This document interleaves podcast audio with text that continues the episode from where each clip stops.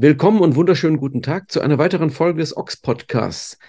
Diesmal gehen wir ins Museum, beziehungsweise nicht aktiv und ähm, aber ich nehme euch zumindest mit. Ich habe nämlich hier zwei Menschen, ähm, denen ich jetzt gleich eine, eine etwas äh, schändliche Frage gleich ähm, zuerst stellen werde. Ähm, hallo Jürgen, hallo Beppo. Ähm, Moin. Der Begriff, ähm, das ist doch schon museumsreif. Der ist in, in den seltensten Fällen schmeichelhaft gemeint. Warum eigentlich? Im Museum werden Dinge gewürdigt. Warum ist der Begriff, dass etwas museumsreif ist, dann eigentlich schon beinahe so negativ konnotiert? Naja, weil ähm, Museum immer irgendwie auch mit Vergangenheit in Verbindung gebracht wird. Und ähm, ähm, wer im Museum landet, der ist praktisch Geschichte. Und äh, meistens wollen die Menschen ungern Geschichte sein und zur Vergangenheit gehören, sondern weiterhin wichtig sein, vermutlich deshalb. Das war übrigens äh, Beppo. Ich habe nämlich äh, das noch gar nicht so richtig eingeführt. Also Beppo natürlich von Spermbirds, Walter Elf, legendäre Legende des deutschen Punkrocks, darf ich jetzt einfach mal so sagen. Muss auch nicht Sehr rot werden. Und ähm, Jürgen. Ähm, Moin, hallo. Deine äh, Jürgen von Rookie Records, Kick Jonases, Walter Elf und tausend anderen Sachen, mit denen wir ja schon öfter das Vergnügen hatten. Jürgen, äh, deine Beziehung zum Thema Museumsreif und Musealisierung? Oh, ich muss zugeben, dass ich gar nicht so oft ins Museum gehe, wie ich gerne wollte. Also wahrscheinlich rutscht es dann in der Brio-Liste immer weiter nach hinten, weißt du? Also zum Beispiel läuft gerade hier in Hamburg Sesamstraße-Ausstellung. Würde ich mir unklar, ja, würde ich mir sehr gerne angucken, aber ich sehe es schon kommen, dass äh, wir dann irgendwann aus dem Weihnachtsurlaub zurückkommen und die Ausstellung ist vorbei und dann hatten sie es schon zweimal verlängert. Also ich dachte, du hättest doch noch so einen Nebenjob in der Mülltonne. Ja, äh, mein Name ist Oskar. nee, also ja, keine Ahnung. Beppo hat es ja schon ganz gut gesagt. Museumsreif, ähm, ja, fühlt man sich natürlich alt, aber zu guter Letzt sind wir ja auch alt und die Bands sind auch alt, ne, wenn man so will. Also für die, für die ganz jungen Leute ist das natürlich museumsreif. Das, das könnten ja fast schon ihre Opas sein im, im Endeffekt. Ne? Also, ähm, aber wie sagte der liebe Rainer Ott hier im Büro so schön, ich bin so froh, meine Freunde sind im Museum. So kann man es natürlich auch sagen. Ja, hier bei äh, Spermbirds muss man auch noch äh, hinzufügen, die Spermbirds sind tatsächlich Geschichte. Das ist jetzt ganz frisch, eigentlich seit gestern erst. Du hast sozusagen äh, die Exklusivinfo. Joachim Hiller hat zuerst gemeldet. Die Spermbirds gibt es nicht mehr. Insofern passt das mit dem Museum irgendwie auch äh, dann schon ganz gut. Da können wir dann gleich noch drüber reden. Ähm, ja, also der Anlass, äh, ihr habt natürlich als Ankündigung für den Podcast es gelesen und äh, im Ox auch äh, die Meldung schon gesehen. Es gibt in Kaiserslautern, in der Heimatstadt äh, von euch, also der Heimatregion von euch beiden, um es mal so zu sagen, ganz aktuell, vor kurzem war die Vernissage, eine Ausstellung über Punks in K-Town. Was ist der genaue Titel nochmal? Der Titel war No Punks in K-Town ähm, und der Untertitel war Waldhelf und Spermits Doppelpunkt Punk in Kaiserslautern. Und, und den Titel kann man vielleicht auch erklären. Ähm, es geht darum, dass äh, als wenn du ein Punk in Kaiserslautern warst, es gar nicht so einfach war, Gleichgesinnte zu finden und du am Anfang, äh, zumindest ging es, glaube ich, dem Lee so, als er nach Kaiserslautern gekommen ist, du wirklich das Gefühl hattest, No Punks in K-Town. Darüber hat er ja auch dieses Lied geschrieben. Es gab auch mal einen Kaiserslautern-Sampler mit diesem Titel. Und deshalb hat das ganz gut gepasst. Natürlich gab es Punks in K-Town, aber sehr wenige und die waren immer auch selbstreferenziell mit sich selbst beschäftigt, weil es eben einfach nur so eine kleine Gruppe war. Wie kam es zu dieser Ausstellung? Also was hat es damit auf sich? Ähm, die ähm, Eröffnung, bei der wart ihr ja beide ähm, persönlich ähm, anwesend. Ähm, ja, erzählt mal ein bisschen diese, diesen Hintergrund. Wer, wer kam auf die Idee? Wer hat es in Angriff genommen? Wie wurde man äh, zu ähm, jemandem, der für die Rubrik bei Wikipedia berühmte Söhne und Töchter der Stadt sich qualifiziert, äh, spätestens damit, dass ihm eine Ausstellung seiner Bands gewidmet wurde im örtlichen ähm, was war es? Heimatmuseum, Kunstmuseum? Das ist das äh, Stadtmuseum Kaiserslautern. Früher hieß es mal Theodor Zink Museum. Und tatsächlich sind die auf uns äh, zugekommen. Die haben schon vor zwei Jahren, vor über zwei Jahren, sich bei mir gemeldet und wollten zu, zunächst eine Walter Elf Ausstellung machen, weil das in Kaiserslautern eigentlich die bekanntere und populärere Band ist. Und damals hatten wir aber mit den Spermbirds schon den Plan, eine Spermbirds-Ausstellung zu machen anlässlich des 40-jährigen Jubiläumskonzerts und haben den zunächst abgesagt. Und dann hat sich das aber herausgestellt, dass allein so eine Ausstellung zu machen und gleichzeitig auch noch ein Konzert auf die Beine zu stellen, ist einfach zu viel ähm, Aufwand war, dass man das zu zweit, der Roger und ich haben uns darum gekümmert, also Roger von Spermbirds, der Gitarrist und eigentlich auch ein bisschen zusammen mit Jürgen, Manager der Band, könnte man sagen. Ähm, wir haben dann einfach festgestellt, zu zweit schaffen wir das nicht und haben diese Pläne dann eigentlich wieder hinten angestellt. Und dann haben die von dem Museum aber nochmal nachgehakt wegen der Lautern-Ausstellung und dann da wir Roger und ich schon einiges vorbereitet hatten, schon einige Sachen ausgesucht, Plakate, mögliche Ausstellungsobjekte und so, haben wir dann gedacht, na gut, mit so einem Museum im Rücken ist das vielleicht doch zu stemmen. Und ich habe das dann so ein bisschen federführend übernommen, ähm, um den Roger auch mal ein bisschen zu entlasten. Und dann haben hab dem Museum den Vorschlag gemacht, dass wir doch aus der Walterelf-Ausstellung gleich eine Walterelf und Spurbits beziehungsweise früher Punk in K-Town-Ausstellung machen. Und die waren da gleich total äh, bei der Sache, fanden das super interessant. Ich habe auch so das Gefühl gehabt, dass das für die auch mal ein bisschen was anderes war, äh, als im, im, im, im, vorher hatten sie eine Ausstellung mit alten Landkarten zum Beispiel. Ich bin totaler Kartenfan, ich finde das interessant, aber vielleicht war das einfach für die Leute vom Museum auch mal so eine neue Herausforderung und haben auch gleich alle Ideen, die ich so hatte, für gut befunden. Und dann hat sich da so langsam diese Ausstellung daraus entwickelt. Mhm. Ich wollte noch kurz ergänzen, was du gar nicht gesagt hast, Beppo, dass der Bernd Klesmann, also der verantwortliche Museumsleiter, dass der auch Fan ist bei der Bands. Ne? Das ist natürlich äh, der Top-Fall, wenn man so will, ne? der Top-Sonderfall. Dann äh, sind da die Türen ja schon alle offen. Wie muss ich mir das vorstellen? Ähm, wie war die also, klassische Ausstellung mit diesen, diesen Schautafeln und dann ein paar verschwitzte T-Shirts, die ähm, in einer Vitrine hängen? Wie, also beschreibt mal, wie man sich diese Ausstellung als nicht in Kaiserslautern bislang angewiesen seiende, seiender vorstellen muss. Also das mit den verschwitzten T-Shirts, das stimmt schon. Es gibt eine, äh, es sind alle T-Shirts, die es je von Spermetz und Walter Elf gab, ausgestellt. Dann ähm, von den Plakaten so die absoluten Highlights, also die echt schönen Plakate. Das schon allein finde ich wegen der Plakate ist das ein Besuch wert. Dann gibt es ähm, Videos über die Geschichte der Band, die man da sehen kann. Man kann natürlich die ganze Musik hören, alle Tonträger sind ausgestellt. Und was dann noch so ein bisschen darüber hinausgeht, ist, ähm, es gibt auch so ein bisschen eine Dokumentation, was sonst noch für Bands in Kaiserslautern damals gab. Wir waren ja bei weitem nicht die Einzigen, wir waren nur die, die Einzigen, die so ein bisschen überregional bekannt wurden, aber es gab noch viel mehr Bands in Kaiserslautern, die sind auch mal so erwähnt und mal die Mitglieder aufgezählt. Es gibt unglaublich viele Bilder.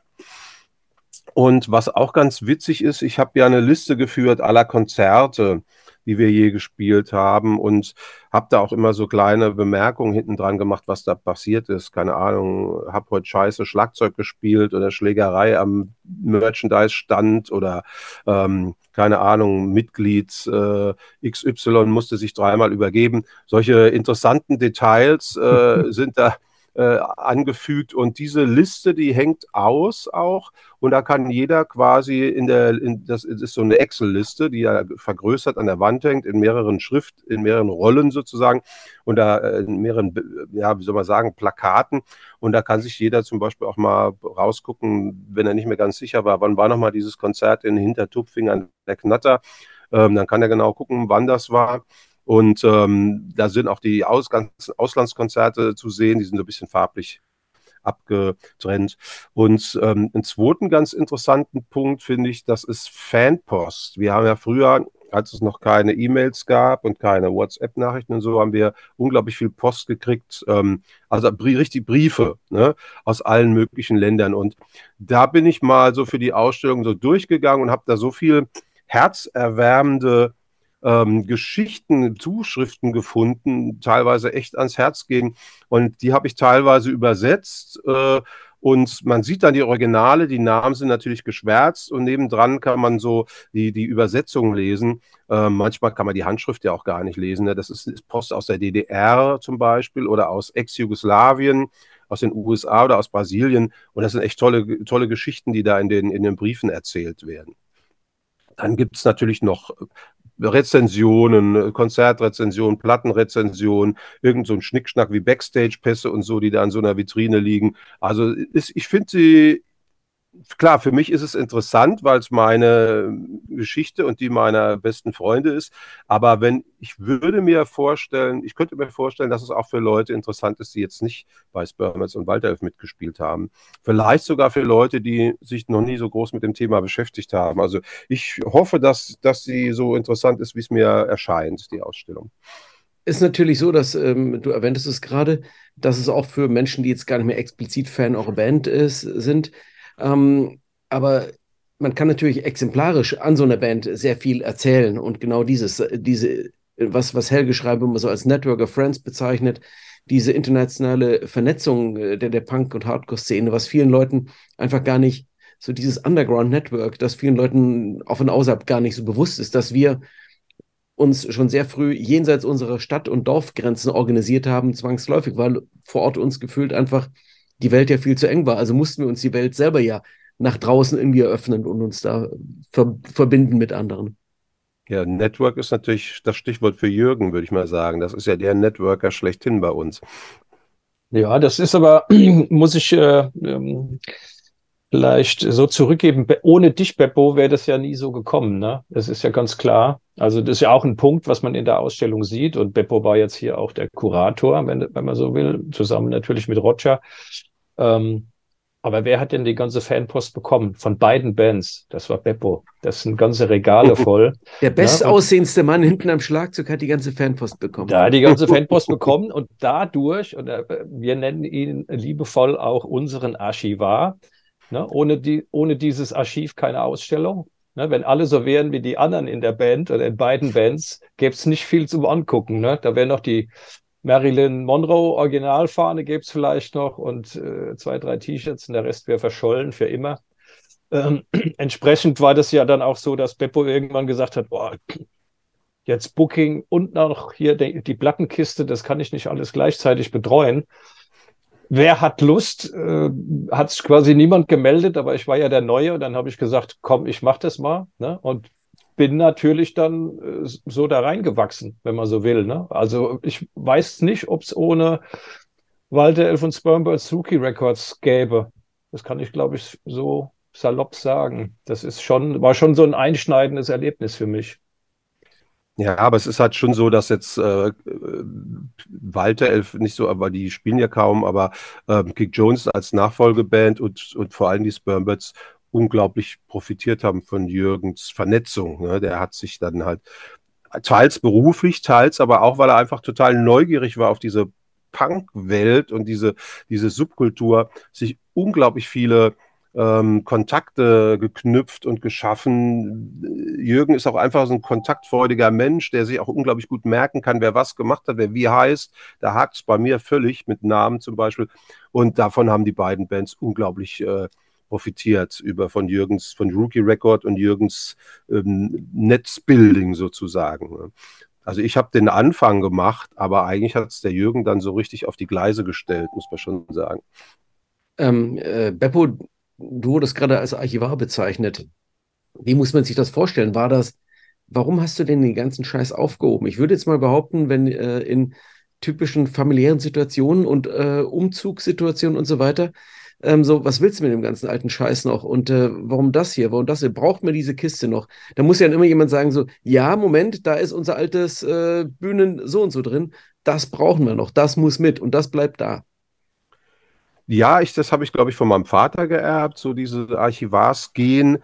Ähm, das Zeug muss man schon sagen, das hängt jetzt nicht alles bei mir an der Wand. Da steht natürlich unglaublich viel im Koffer, äh, im Keller und das habe ich jetzt wieder aus dem Keller rausgeholt. Aber das stimmt schon. Normalerweise müsste man sich bei Umzügen rechtfertigen bei der Frau oder so, warum diese Kiste jetzt schon wieder mit muss, obwohl die doch schon seit zehn Jahren unangetastet im Keller steht. Aber da meine Frau selber schlecht Sachen wegschmeißen kann, äh, und dann quasi auch mal, wir dann auch mal drüber diskutieren müssten, was sie dann wegschmeißen müsste, habe ich, da bin ich da nie auf großen Widerspruch gestoßen, zum Glück. Eine sehr gute Art, seine Partnerschaft zu organisieren. ähm, und äh, ja, also davon, das hat das also überhaupt erst ermöglicht, diese Ausstellung. Ähm, wie sind denn die Reaktionen vor Ort gewesen? Man, ähm, klar, wir reden jetzt ja von einer Punk-Szene, die sich natürlich jetzt bundesweit für euch interessiert, aber typischerweise weiß man, dass der Prophet im eigenen Lande nichts gilt oder wenig. Nun, das Museum hat auf jeden Fall Interesse gezeigt, aber trotzdem muss man ja erstmal Interesse wecken für das, warum irgendjemand musste vor Ort begründen, warum jetzt diese beiden Bands eine, eine Ausstellung in der kostbaren Jahresplanung des Museums verdient haben. Und ähm, also, was wurde euch da berichtet, wie man da argumentiert hat? Und ja, wie ist die Ausstellung vor Ort? Ähm, sie läuft ja jetzt seit ähm, roundabout zwei Wochen. Ähm, wie ist die dort angekommen und aufgenommen worden so far? Ja, wir kennen ja eigentlich nur die Reaktionen von der, vom Tag der Ausstellungseröffnung und die waren super. Also wir, das war alles sehr, sehr anstrengend für mich, weil ähm, die, weil der Lee zwei Stunden vorher abgesagt hatte, der sollte eigentlich eine, eine seiner Stories oder zwei seiner Kurzgeschichten lesen und auch an dieser Talkrunde teilnehmen, die es da gab. Also äh, wir saßen da zu fünft und haben äh, uns äh, haben beim Pub gegenüber des Publikums und haben uns äh, haben Bilder an die Wand projiziert und dazu äh, Geschichten erzählt. Und zwischendurch, da sollte Lee mitmachen und er sollte zwischendurch eben auch seine zwei Kurzgeschichten lesen. Und der hatte dann kurzfristig abgesagt. Und dann kam noch dazu, dass ähm, äh, drei in Ludwigshafen mit dem Zug hängen blieben, die, die aus Berlin kamen, äh, Roger und noch äh, ähm, zwei weitere. Und ähm, dann war das alles bis vor, vor, kurz vor Schluss unklar, ob das überhaupt so klappt. Und, und dafür war die Ausstellungseröffnung eigentlich super. Also das war so eine Mischung aus Talk, Musik. Wir haben so ein bisschen unplugged Walter F. Sperwitz gespielt äh, und, und Lesung äh, hat das und, und, und Dia-Abend, ja, hat das allen super gefallen. Die, die, die, die Ausstellung, in der Ausstellung, die sich an dem Abend dann auch noch die Ausstellung angeguckt haben, die fanden sie auch toll. Mir sind so ein paar Kleinigkeiten aufgefallen, die man vielleicht noch hätte besser machen können, aber das ist ja immer so. Ähm, die Bilder sind nicht sehr, die wenigen, wenigsten Bilder sind beschriftet. Also wer die Kaiserslautern-Szene nicht kennt, der weiß oft nicht, wer ist da abgebildet. Das hätte man vielleicht noch ein bisschen besser machen können. Aber ähm, eigentlich sind die Reaktionen bis jetzt gut, oder Jürgen? Ja, glaube ich schon. Also ich bin noch ein bisschen mehr ähm, bei Social Media unterwegs äh, als Beppo jetzt. Ne? Ich sehe dann, was die Leute so auf Facebook oder Instagram schreiben und auch zum Beispiel unser Freund Tobi aus Frankfurt, der ist schon extra mal dahin gefahren, weil er bei der Eröffnung keine Zeit hatte. Ne? Und dann hat dann so eine kleine Story gepostet oder auch Leute, die an dem Abend bei der Eröffnung da waren, die haben dann so ihre so ihre News äh, gestreut sozusagen. Ne? Also bis jetzt habe ich nichts Blödes gehört, keine Ahnung, ob, ob die Zahlen, ob die Besucherinnenzahlen da jetzt toll sind oder kann ich nicht sagen, aber ich könnte mir vorstellen, bei, von, äh, bei, von, äh, bei der von Beppo genannten Landkartenausstellung war es wahrscheinlich auch jetzt nicht mega voll. Ne? Also ich glaube, das ist auch nicht, das ist ja das Schöne, dass das Museum nicht den Auftrag hat, äh, eine Ausstellung zu äh, kuratieren oder auf die Beine zu stellen, äh, die immer ausverkauft ist jeden Tag oder dass da jeden Tag 100 Leute vor der Tür stehen und Geld reinbringen, um das irgendwie zu recoupen oder so irgendwas. Das äh, könnte ich mir bei einem Stadtmuseum auch denken, dass das nicht die erste Aufgabe ist. Da geht es ja auch um, um, keine Ahnung, um, um Dokumentation oder so irgendwas. Ne? Ja, es ist auch so, dass die, die Dauerausstellung in dem Museum, das ist natürlich das Zentrale, ne? das ist die Geschichte der Stadt Kaiserslautern. Man soll es gar nicht denken, aber tatsächlich gibt es da auch einiges zu erzählen. Zum Beispiel die Geschichte von Pfaff-Nähmaschinen, die quasi durch, auf der ganzen Welt verkauft wurden. Und ähm, dann gibt es halt immer noch eine Neben, also so eine Wechselausstellung und das ist jetzt halt bis ungefähr Januar, vielleicht wird es auch nochmal verlängert, mal sehen, ähm, eben die Ausstellung in in, in diese, diese No Punks in K-Town Ausstellung. Ja, das ist ein Nebengebäude noch für Joachim vielleicht. Ne? Das ist die alte Scheune. Das ist so ein alter Landhof, Land, kann es nicht besser ausdrücken, so ein altes Gehöft. Ne? Also da, mhm. wo das steht, war, glaube ich, früher die Stadt hat da schon aufgehört. Ne? Ich meine, oben, wo der, wo die Steinstraße ist, da war das letzte Stadttor oder so. Ne? Genau. Also das, das ging gar nicht mehr so richtig weiter da. Ne? Also das war so ein Hof, vielleicht innerhalb der Stadtmauer oder wie auch immer. Und äh, entsprechend ist das alles so, so, so altes Fachwerk gehöft in so, einem, in so einer Hufeisenform und diese Scheune ist abgetrennt vom Rest. Ne? Und wenn du, du, weil du vorhin gefragt hast, wie sieht's da aus, das ist so zweistöckig.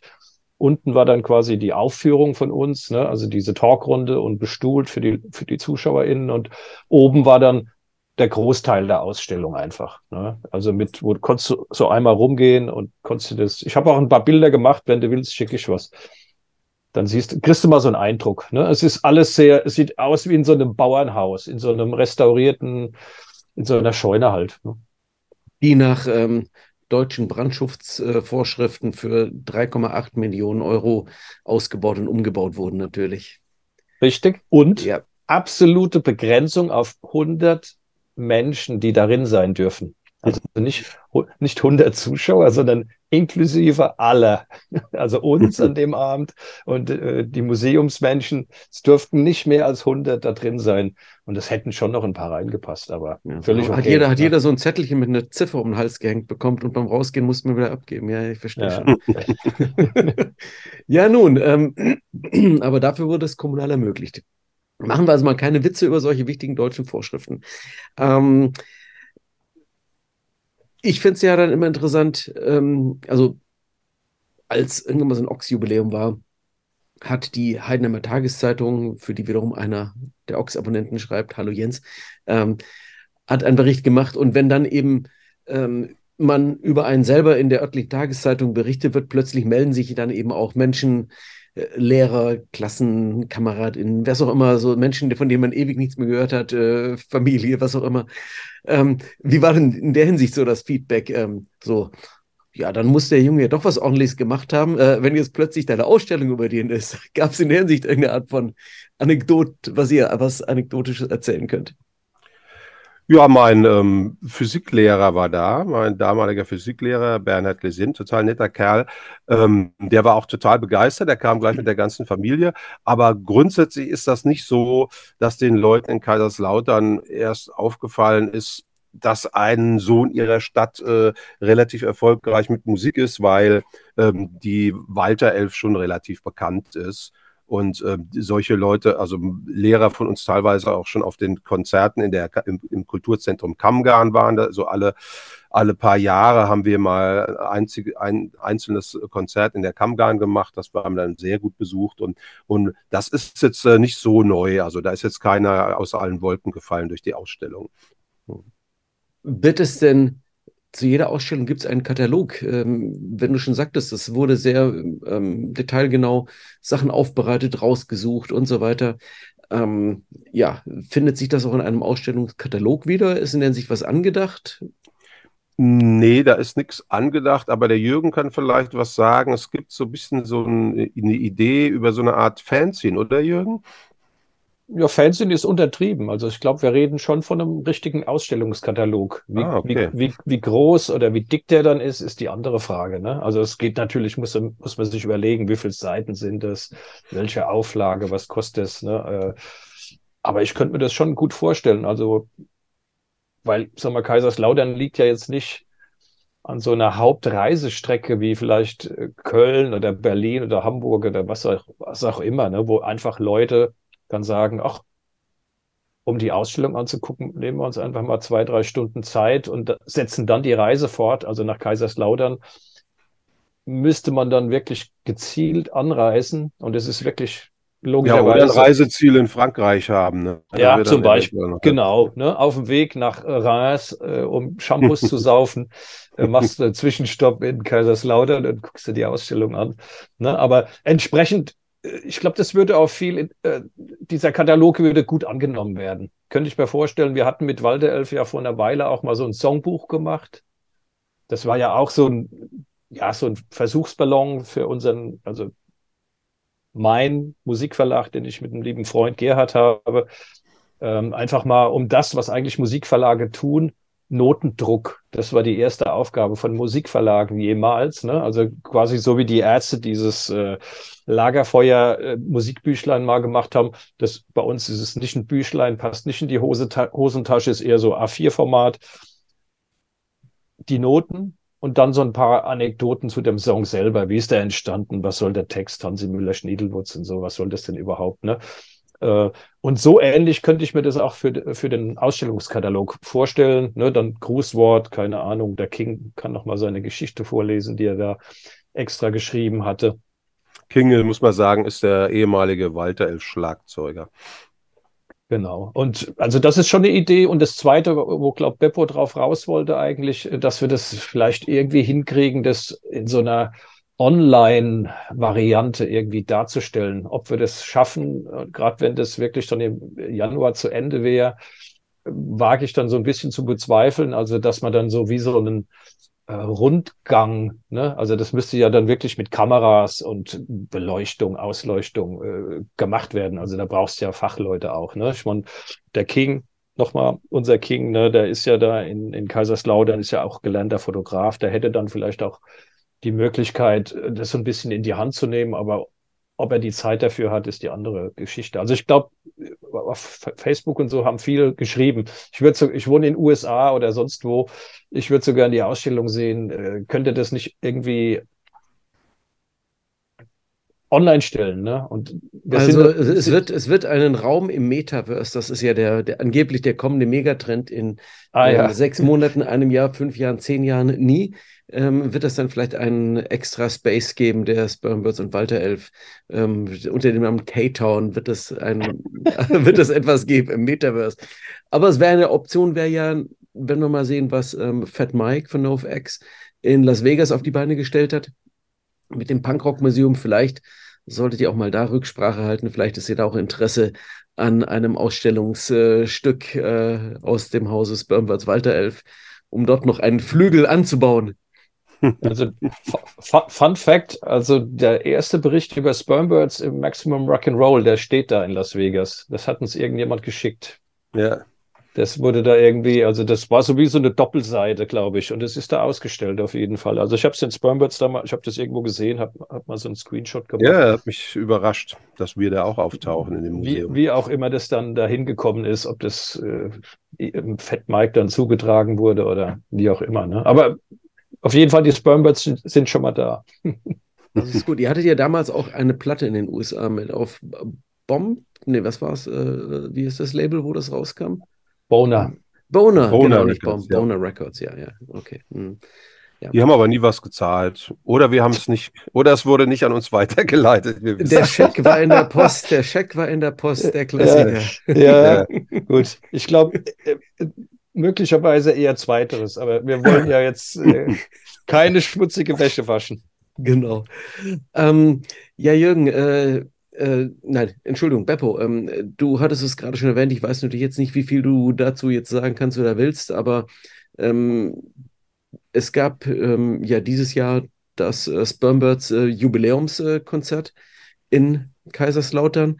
Ähm, die Ausstellung dann als, so wie du gerade angedeutet hast, als Schlusspunkt quasi der Spermbirds Geschichte. Läuft das im Augenblick darauf hinaus und eine posthume Veröffentlichung? Ja, es sieht im Augenblick schwer danach aus. Also, also war eigentlich gar nicht so geplant. Das sollte kein Abschiedskonzert sein in Kaiserslautern, sondern ein Jubiläumskonzert. Und die Ausstellung sollte auch eigentlich nicht der Schlusspunkt der Spermets Geschichte sein, aber tatsächlich hat sich jetzt in den letzten Wochen so ergeben. Und dann bin ich eigentlich ganz froh, dass, dass wir dann quasi nochmal so einen schönen Abschluss hatten obwohl wir es in dem Moment gar nicht wussten, dass es ein Abschluss war mit diesem tollen Konzert und mit dieser Ausstellung, dieser tollen Ausstellungseröffnung. Aber es ist wirklich so, dass Spermbirds ähm, ähm, fertig sind, Schluss ist. Ähm, das glaubt uns wahrscheinlich keiner, weil Spermbirds, glaube ich, das wäre dann, glaube ich, das vierte Mal, dass Spermbirds sich auflösen. Ähm, aber. Also diese, diese, die, Entschuldigung, diese, diese Cry-Wolf-Geschichte, äh, diese, diese Fabel von dem Schäferjungen, der einmal zu oft äh, Wölfe gerufen hat und am Schluss hat keiner mehr geglaubt, dass die Wölfe wirklich kommen. Genau, genau.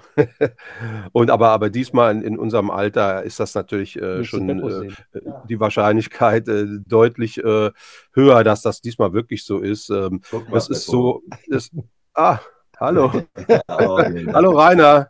Liebe Grüße. das war gerade der Rainer Ott von Grand Hotel Van Cleef, der übrigens auch auf der Ausstellung war und den wir auch immer ganz gern zusammen mit Jürgen äh, zu Rate ziehen, wenn es darum geht, ähm, was wir so machen sollen. Ist auch jetzt wieder der Fall. Jetzt geht es darum, wie geht es jetzt weiter mit den ganzen restlichen Spermbirds-Leuten äh, können wir vielleicht gleich nochmal kurz drüber reden. Da werden wir auch den Rainer und den Jürgen nochmal zur Rate ziehen. Aber es ist so, dass, ähm, dass ich glaube, bei Lee war einfach so das Feuer so ein bisschen ausgebrannt. Ähm, das hat sich so in den letzten Monaten angedeutet. Ähm, dadurch, dass er manchmal nicht zu Termin erschienen ist und so. Und das hat natürlich auch so ein bisschen zu Spannungen geführt. Ne? Es gibt einerseits Leute wie der Roger, die sehr aktiv sind, die unglaublich viele neue Lieder schreiben, die auch sich um alles kümmern, um die um Konzerte und so. Und auf, der anderen Seite Lee, der glaube ich, dem das glaube ich alles ein bisschen zu viel wurde. Äh, da gab es dann Enttäuschungen, Missverständnisse, ein bisschen gegenseitige ähm, äh, Verletzungen und so. Ähm, und jetzt äh, hat er vor kurzem dann erst gesagt, dass er erstmal ein Jahr Pause machen will. Und als wir dann nochmal drüber gesprochen haben, kam dann eigentlich raus, dass eigentlich doch ähm, er nicht mehr so die, die Power hat für die Band. Und dann haben wir es auch gesagt, nee, dann ist es vielleicht auch besser, wenn wir es einfach bleiben lassen. Und äh, so ist jetzt tatsächlich auch der Stand. Also die Spermbirds Musiker außer Lee werden noch was zusammen weitermachen. Wir haben auch unglaublich viel Songs auf Halde, aber ähm, die Spermbirds, die eigentlich die Spermbirds selbst, die sind jetzt erst sind jetzt Geschichte. Schade. Uff, ja, muss man erstmal mit klarkommen so als ja, Fan. Ja, das ist einerseits schade, andererseits ist es aber auch mit so ein bisschen Erleichterung verbunden, weil, weil man nicht mehr so, ähm, ja, wie soll ich sagen, äh, nicht mehr auf Lee warten muss, ja. Äh, und ähm, irgendwie, ähm, ich habe hab jetzt auch zuletzt nochmal mit Lee ein bisschen hin und her geschrieben, also wir haben uns da eigentlich auch ganz gut so, mh, hm, sind da auch ganz gut klar miteinander. Ähm, und wenn wir uns das nächste Mal sehen, werden wir keine Probleme haben, uns um den Arm zu fallen und ein Bier zusammen zu trinken. Ne? Mhm. Ähm, das ist, äh, also es ist einfach so, dass das auch einfach eine unglaublich tolle Zeit war, für die ich total dankbar bin. Und zwar ja eh klar, dass das nicht ewig weitergehen kann. Ne? Es gibt zwar so Bands wie The Zimmers oder One Foot in the Grave, ne? aber das sind ja eher Bands, die sich im Rentenalter gegründet haben. Es gibt auch noch die Rolling Stones, klar. die, die sind ja sowieso das Phänomen. Aber ähm, irgendwann musste das ja auch mal aufhören. Hm. Ja. Und das war ein ganz guter Schlusspunkt jetzt mit, mit diesem Konzert und dieser Ausstellung, finde ich. Jürgen, wie siehst du das als äh, dann ja betreuender ja. Fan? Ach ja, da, also als Fan äh, blutet mir natürlich das Herz, ist ja klar. Hm. Ich muss überlegen, wenn ich die Spermbirds zum ersten Mal gesehen habe, ich würde behaupten, in Enkenbach im Jutz, oder Alsenborn ist es ja dann, Enkenbach-Alsenborn, vielleicht so 84 oder so irgendwas. Ne? Dürfte eins der ersten zehn Konzerte gewesen sein. Auf, auf jeden Fall. Ne? Und das hatte ich, glaube ich, äh, mit den äh, Dorfpunks aus Enkenbach-Alsenborn auch noch mitorganisiert. Also das war eh so ein Meilenstein. Ich glaube, hinterher war das jetzt erst mal ein halbes Jahr zu. Wegen Ruhestörung gab es da richtig Stress. Aber das war ja normal. Ne? Das war so ein Jutz ohne, irgendwelche, also da hätte gar nichts stattfinden dürfen eigentlich, überhaupt gar nichts. Ne? Also das ist das eine, da gucke ich natürlich äh, mit einem ziemlich weinenden Auge drauf. Auf der anderen Seite hat es Beppo ja schon so ein bisschen erklärt. Ne? Also ähm, ich habe mir vorher schon auch überlegt, ne? also Spermbirds, auch wenn jetzt die Songs jetzt nicht mit diese ähm, Brutalität der ersten Platte haben, ne, 1,50 und dann geht voll die Post ab und so und die neuen Sachen ja eher rockiger sind, ne, also nicht, nicht so eine klassische Hardcore-Platte dann mehr geschrieben wurde eigentlich über die Jahre, ähm, habe ich ja dann auch immer gedenkt, gedacht, also, oh, ähm, wie lang, also wie lang kann das die Band als, als Paket auf die Bühne bringen? Und natürlich auch für Lee. Ist es, ne, er ist 60 geworden dieses Jahr, wie lange soll das weitergehen? Ne? Also hat er die Power dafür? Das ist ja auch ein entscheidender Punkt. Äh, fühlt er sich gut dabei? Und ich hatte schon beim, beim Jubiläumskonzert in der Kamgan hatte ich so, dachte ich, puh, das ist schon so an der Grenze dessen, was dann vielleicht. Ne, also auch, Listen, man, I just can't do it anymore. Ich kann, ja. mir, ich kann mir genau vorstellen, ja, irgendwann muss, muss halt einfach jemand sagen, so, hey, danke, tschüss, das war's. Na, also ich meine dann beim Jubiläumskonzert dann eben nicht wie sonst, wenn wir dann irgendwie äh, in Spanien spielen, äh, in Bilbao, dann geht's eine Stunde, machst du noch zwei Zugaben aus die Maus. Ne, in Kaiserslautern waren es dann 90 Minuten und ich hatte so das Gefühl, äh, da ging ja schon ziemlich auf dem Zahnfleisch, aber das ist ja noch die andere Geschichte. Ne? Mhm. Und klar, natürlich auch label-wise, ne, tut mir natürlich auch leid, dass eine meiner wichtigsten Bands dann jetzt aufhört und so, aber auch da hat ja Bebo gesagt, vielleicht geht's weiter, in welcher Konstellation auch immer und was, was dabei herauskommt. Wir wissen es nicht. Ich habe hab vieles von den neuen Liedern gehört und die, die Songqualität ist, ja, ist ja unbenommen, die ist immer da und war über all die Jahre immer da. Das muss man dazu sagen, das hattest, hattest du ja auch schon mal angedeutet, dass also quasi ein neues Album des Spermbirds so in, im Hintergrund äh, in Arbeit ist oder war, je nachdem, wie man das jetzt formulieren will. Mhm. Ja, genau. Wir haben äh, schon einen riesigen, äh, ich glaube, wir haben 40 oder 50 neue Songs, aus denen wir auswählen können. Und das ist auch immer was, was mir am meisten Spaß gemacht hat. Neue Songs schreiben, im Proberaum entstehen lassen und später im Studio aufnehmen. Das hat mir immer am allermeisten Spaß gemacht. Burberts Konzerte waren immer meistens zu 90 Prozent der Konzerte waren immer fantastisch. Aber was mir am meisten Spaß gemacht hat, ist neue Lieder machen und im Proberaum entstehen lassen. Und ähm, da haben wir jetzt ganz viele von. Und jetzt ist natürlich die Frage, was machen wir mit dem ganzen Material? Irgendwie wäre es schade, wenn das jetzt einfach so im Orkus verschwinden würde. Und eine Idee, die ist schon recht konkret, wäre, dass wir eine letzte Spermbirds-Platte aufnehmen. Ähm, also eins ist schon mal klar, es wird keine Spermbirds ohne Lee geben. Wenn wir, eine, wenn wir zusammen würden und eine neue Band aufmachen würden, die restlichen Spermbirds, dann würde die natürlich anders heißen. Das haben wir einmal gemacht mit Ken House. Das war auch eine teilweise auch tolle Zeit, die ich nicht missen will, aber das geht nicht nochmal. Das war ja damals auch schon sehr umstritten. Spermbirds ohne Lee zu Recht, wie ich aus heutiger Sicht sagen würde.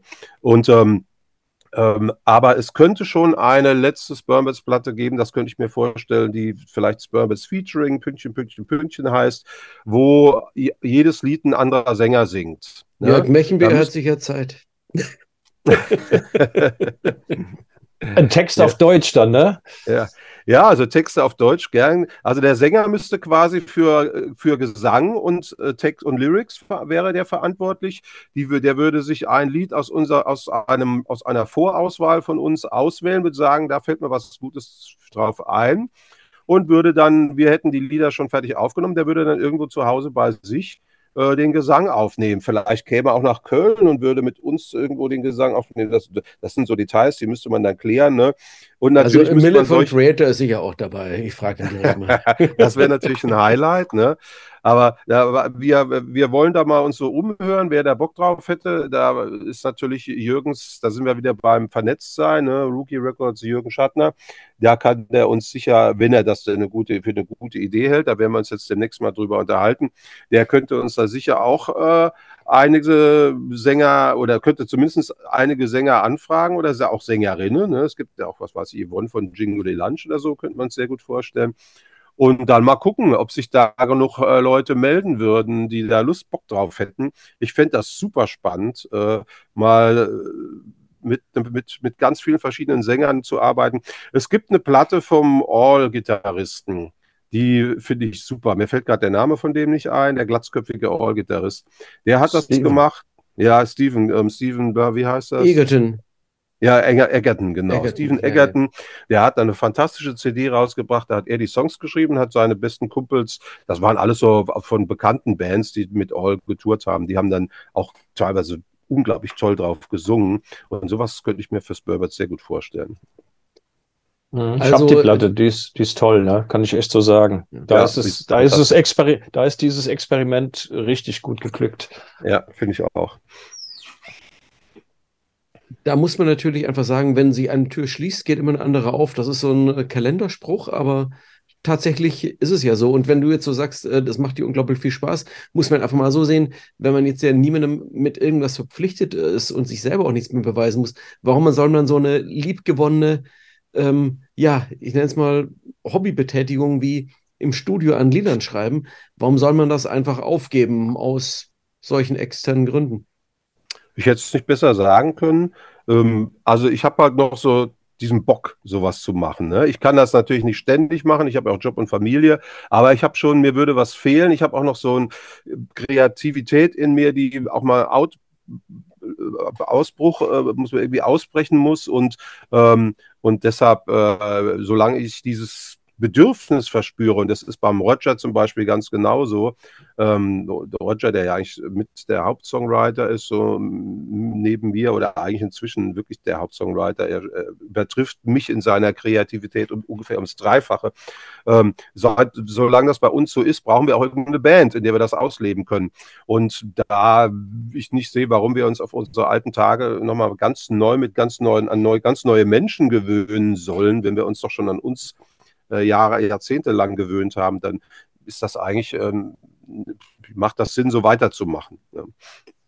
Das hast du jetzt natürlich ein sehr schönes Stichwort auch gegeben, äh, dass so, so eine Band oder so ein, so ein musikalischer Kontext, muss man ganz allgemein auszudrücken, natürlich eine Sache ist, die mehr ist als rein jetzt, wir stehen zusammen auf die Bühne, sondern das ist ein soziales Unterfangen mit Menschen jenseits äh, einer Familie, ähm, ähnlich eng eigentlich über so viele Jahre. Und das, da sind wir wieder bei eurem Museum.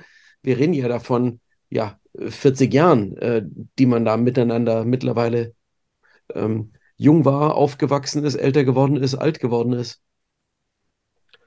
Ja, das ist, äh, ist einfach so, äh, also ich finde das eher erstaunlich, dass wir, dass wir so lange uns nicht zu sehr auf die Nerven gegangen sind. Es gab ja kaum Wechsel in, dem, in beiden Bands. Ähm, bei Spermbirds gab es einmal den Wechsel von, also wenn man jetzt von ganz frühen Wechseln absieht, von Frank zu Steve an der Gitarre, also Frank Rahms zu Steve Wilds. Und das war es ja schon. Ne? Und der äh, Joe, der irgendwann mal ähm, rausgerutscht ist. Genau, aber der Joe, das war ganz am Anfang. Ähm, das zähle ich jetzt mal nicht so richtig. Der Joe war, glaube ich, ein Jahr oder so dabei. Dann wurde er schon vom Roger ersetzt. Der Joe hat uns übrigens vor kurzem besucht auf einem Konzert und hat auch bei dem 40-jährigen Jubiläum nochmal zwei Lieder mitgespielt. Also auch die Connection oder die, den Kontakt, der besteht immer noch. Ne? Aber dass eine Band so lang zusammen ist und so, so lang zusammen aushält, es gibt natürlich bei jedem so kleine, Entschuldigung, es gibt natürlich bei jedem so kleine ähm, ähm, Problemchen oder was heißt äh, Macken, die ein bisschen nerven, aber nicht so, dass das die Existenz äh, einer Band äh, beeinträchtigen würde. Deshalb kann ich mir gut vorstellen, das auch weiterhin mit den, mit den Jungs zu machen. Ich muss gerade mal den Stecker reinstecken, sonst äh, geht der PC aus. das, das der nutzt ist gerade unterm Schreibtisch verschwunden und äh, ja. Jürgen, du darfst noch kurz übernehmen. Das nutzt sich schamlos aus, aber wie Spippo sagt, ne, also ich meine, die andere Band, ne, also die nicht Spermbirds heißt, sondern früher Waldelfies und Kick Joneses, da ist es ja eigentlich noch krasser, wenn du nämlich sagst, beide Bands haben sich ungefähr 83 gegründet, dann ist ja der, ich nenne es mal, der Funpunk-Ableger, den gibt's ja bis heute und ohne Unterbrechung komplett ohne Unterbrechung. Kein, kein Sänger ist in die USA äh, nach Hause gegangen und wiedergekommen. Also, weil, wenn du Kick Joneses anguckst, dann ist es, obwohl der Kontakt vielleicht gar nicht so eng ist, wie es bei Spermbirds vielleicht wahrgenommen wird, hängt natürlich daran auch, dass äh, Kick Joneses einfach sehr viel weniger spielen. Also wir sehen uns einfach viel seltener, sind aber eigentlich mit E-Mail und so oder auch so privat telefonisch schon immer in Kontakt. Und dann ist es Frank, Beppo, Alex und ich. Das ist die alte Bande. Und die zwei neuen, Dennis, der eigentlich dachte, dass er bei Walter Elf einsteigen würde und dann bei und dann aber auf, von heute auf morgen äh, Kick Joneses Bassist war und dann der Lackes, der neue, der 95 dazu kam. kam ne? Also entsprechend ist das also dieses Family-Ding, dieses Freunde-Ding ist bei Kick Jones vielleicht sogar noch viel krasser ausgeprägt, alles in allem. Ne? Ich für ein Beppo gute Nachrichten. Ich habe gerade Kick Joneses Lieder geübt. Wir können am Samstag und Sonntag wunderbar proben in Frankfurt. Super. ja, die, die, Kick Jones Probe steht nämlich jetzt an am Wochenende, muss man dazu sagen. Ja. Und das ist für uns nicht, nicht nur Probe, das ist für uns auch äh, ein freudiges Wiedersehen und dann trinken wir immer zusammen Bier und äh, dann nach, nach der Probe und hören Musik und erzählen uns Geschichten und so. Das ist immer sehr, sehr schön. Bier, kein Appleboy. Ich dachte, da unten trinkt man Appleboy. Ja, ohne mich. ich, ich manchmal schon. wie, wie heißt das denn? Der Appler, Appleboy? Was ist denn? Ja. Beides mhm. geht. Appler, mhm. Appleboy, beides ist okay. Und dazu, genau. dazu einen schönen Handkäse mit Musik. Wer es verträgt. Wer es verträgt, genau. So, ja, ähm, ich möchte mich bei euch beiden bedanken für ähm, die spannenden Infos zu Kaiserslautern, der Ausstellung, äh, die ja, Erläuterung, warum es bei den Spermbirds erstmal so nicht weitergehen wird. Und ähm, ich wünsche euch allen viel Spaß äh, beim Betrachten dieser Ausstellung. Geht hin, fahrt nach Kaiserslautern. Und ähm, wir sind jetzt mal gespannt, ob das Ganze nochmal in Katalogform, in irgendeiner Form, das Licht der Welt erblicken wird. Wir müssen vielleicht noch äh, sagen, warum wir jetzt Schluss machen müssen. Weil der Jürgen zum Pokalspiel muss. St. Pauli gegen Jürgen? Schalke 04. Schalke 04. Und ich muss gehen, weil.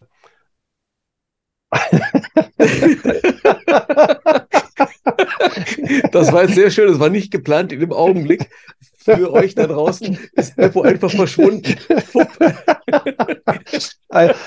Besser geht's nicht. Ich Besser geht's echt, nicht. Ich muss so Jürgen, sagen. Jürgen, Danke. du musst jetzt irgendwo in die dritte Liga und äh, oh. ähm, Tschüss. Dankeschön. Tschüss.